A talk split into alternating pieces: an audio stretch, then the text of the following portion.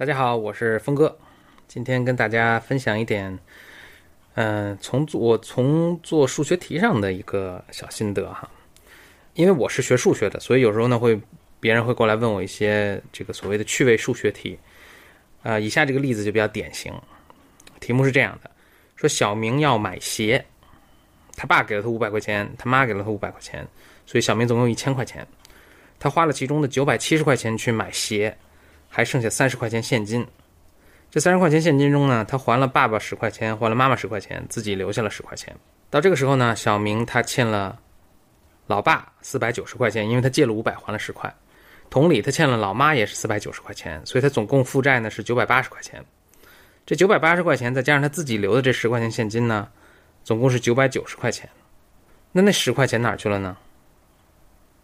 这个所谓的这个趣味数学题，其实跟数学没什么太大关系啊，只是有一些算术计算。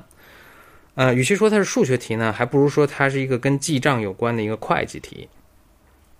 就以上这道题来说啊，它这个关键的环节呢是在最后一步啊，大家可以想一想，为什么九百八十小明欠的那九百八十块钱和他自己有的现金的这十块钱之间是一个相加的关系呢？这个相加求出来的这个和是什么意义呢？我之所以说这个是一个会计题啊，因为其实列一个很简单的，呃，资产负债表就可以看出这个出题的人是怎么忽悠人了。小明刚开始的时候呢，资产和负债都是零，父母各给五百之后，他的资产是五百加五百等于一千，他的负债呢也是一千，所以是平衡的。等他买鞋花了九百七十块钱之后呢，他资产还是一千块钱，因为是。三十块钱的现金加九百七十块钱的鞋的价值，所以资产总共还是一千，负债呢也还是一千，仍然持平。等到他还了父母各十块钱，这时候资产还剩多少呢？是九百七十块钱的鞋的价值加上十块钱的现金是九百八，负债呢也是九百八，因为各欠父母四百九嘛。所以我们看到，在每一步，小明的资产和负债都是平衡的，这也是资产负债表的一个最基本的一个特性哈。只是到了最后一步，题目说小明欠的九百八十块钱，也就是他负债的九百八十块钱，加上自己所剩的十块钱现金，加起来是九百九十块钱。但是负债加现金，这有什么意义呢？这是一个毫无意义的数字。如果他说说他们之间一定有什么计算关系的话，那也只能说是减法，因为九百八十块钱是总负债啊，总负债等于总总资产，也就是说资产也是九百八，减去其中现金部分的十块。所剩的呢，就是固定资产，也就是说鞋子的价值九百七十块钱。以上呢，就是我对这种题的这道题的一个标准的答案。但我发现很有趣的一点就是，我跟就别人过来问我，我跟他们这么做解释的时候呢，他们还是不能说被说服，他们还是信誓旦旦的说，可明明就应该是九百八加上十块啊。他们也知道原来的这个题目肯定有什么地方。呃，打了个马虎眼，有什么地方不对？但是他们并不觉得是九百八加十块钱，这最后一步出了错误。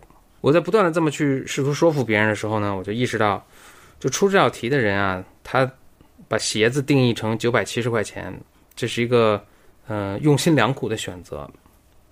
因为这个九百七十这个数字使使得到最后一步的时候呢，他会得到九百八和十这两个数字，让人特别愿意想把它们加起来。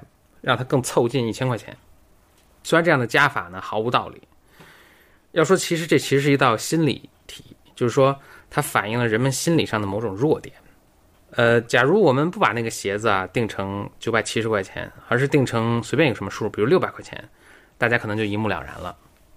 如果鞋子是六百块钱，整个过程是这样的：小明向父母各借了五百，所以手中有一千块钱，花了六百块钱买鞋，手中还剩四百。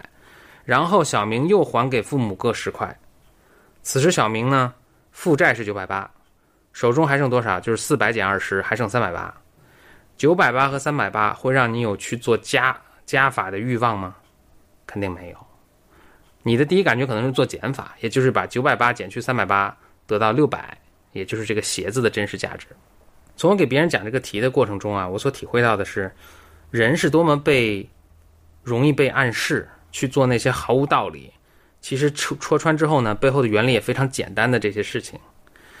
我想我也是一样容易被忽悠的，所以呢，咱们都别太自信自己是正确，自己拥有真理真理。哪怕看起来是显而易见、一目了然的事情。